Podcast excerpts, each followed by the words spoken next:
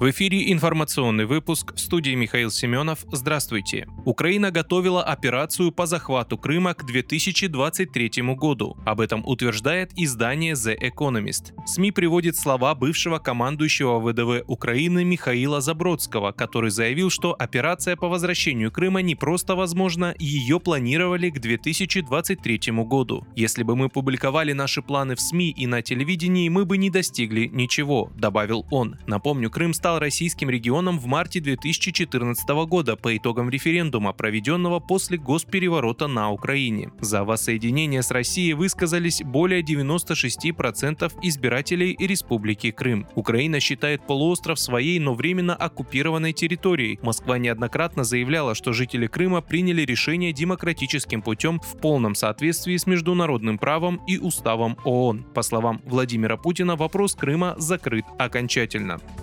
Медведев заявил о возможности властей Украины выйти в эфир из Ялты из СИЗО. Заместитель председателя Совета безопасности России Дмитрий Медведев заявил, что выйти в прямой видеоэфир из Ялты представители украинских властей могут разве что очутившись в СИЗО. Украинские курильщики продолжают грезить прямыми видеовключениями из Ялты и других мест. Можно организовать такое прямо из СИЗО в Крыму, хотя наиболее продвинутым получится организовать сеанс связи из Лефортово, заявил зампред СБ России. Ранее советник главы Офиса президента Украины Владимира Зеленского Михаил Подоляк рассказал, что через полгода поедет в Ялту и сделает прямое включение оттуда.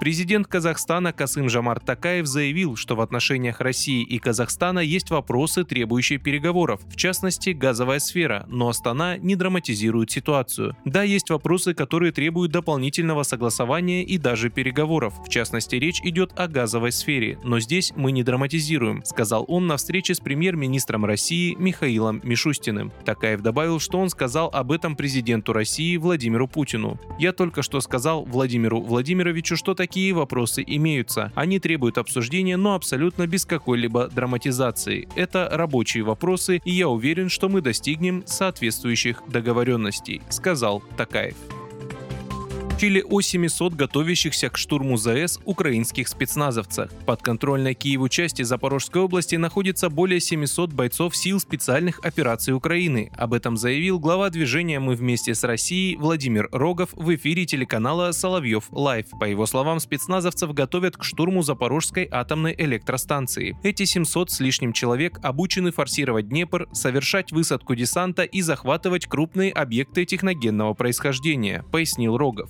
Ранее в Кремле опровергли сообщения, в которых говорится о якобы запланированном России оставлении города Энергодар в Запорожской области и атомной станции.